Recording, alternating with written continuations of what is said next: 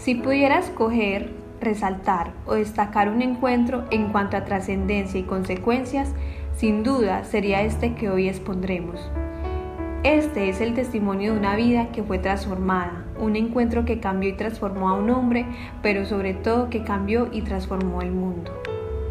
Este hombre pasó de judío a cristiano, de fariseo a apóstol, de ser perseguidor a ser perseguido, de encadenar cristianos a ser encadenado por Cristo, de querer dar muerte a la iglesia a morir predicando de ella, de Saulo a Pablo. Y sí, hoy querido oyente, te contaremos sobre este hombre llamado Pablo, inspirado en el pasaje de Hechos 22, del 1 al 3. Pablo fue quien causó grandes aflicciones a los judíos que se habían convertido a Cristo. Pablo los arrestaba e incluso trataba de darles la muerte. Era un hombre incapaz de reconocer a Jesús. Pero adivina qué. Dios tenía un plan diferente para Pablo, pues Dios conocía muy bien su lucha interior y sin duda alguna este hombre estaba experimentando algo diferente en su vida, lo cual lo llevó a reconocer delante de una multitud su origen, pasado y errores y finalmente cómo a su vida llegó la intervención divina. Pablo reconoce ante toda multitud, ante toda multitud que es judío, que nació en Tarso, que fue criado en Jerusalén. Reconoce que estaba tan lleno de fervor religioso. Y lo más sorprendente es que este hombre reconocía la persecución que hacía a los cristianos, cómo los encerraba y castigaba en aquel que fuera creyente. Pero aquí viene lo más sorprendente de esta historia, y es la intervención divina en la vida de Pablo, cuando es envuelto por una luz del cielo, cuando escuchó esa voz que decía, Saulo, Saulo, ¿por qué me persigues?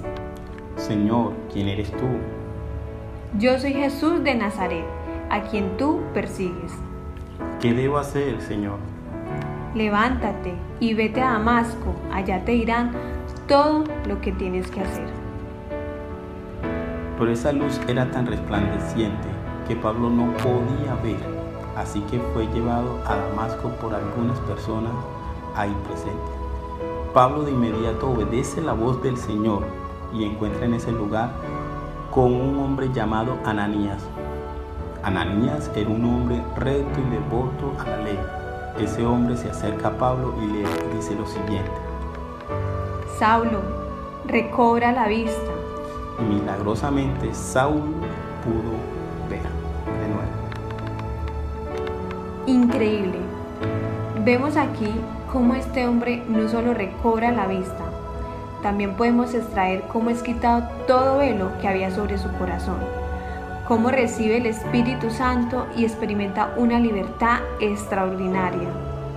Este hombre comenzó una vida totalmente nueva, donde a través de un encuentro personal con Dios, su vida se transforma radicalmente. Pablo ya no se veía a sí mismo como alguien grande, sino como alguien que necesitaba ser completamente cambiado. Sin duda alguna Pablo fue y es parte de un gran mover de Dios. Hoy su enseñanza transforma nuestra vida y nuestra experiencia en Cristo. También puede transformar nuestro alrededor y más allá. Te pregunto, ¿de verdad quieres un cambio en tu vida? Pon tu fe y confianza en Jesús. Él podrá transformar tu vida en algo que nunca habías imaginado. Para ti, que nos escuchas, ¿qué tal si en estos momentos, donde quieras que estés, oramos a Dios por vidas cambiadas, por una perspectiva diferente, por una renovación en nuestros pensamientos y que el propósito de Dios sea cumplido en ti, no importa tu pasado ni tus errores, porque Dios puede hacer de una roca una esmeralda, porque Dios está más interesado en ti, porque Dios ve en ti algo que puede desarrollar. Dios quiere usar todo lo que tú eres, todo lo que tú tienes para cosas buenas. Dios abrirá tus ojos para hacer del odre viejo uno nuevo. Él usará lo mejor de ti.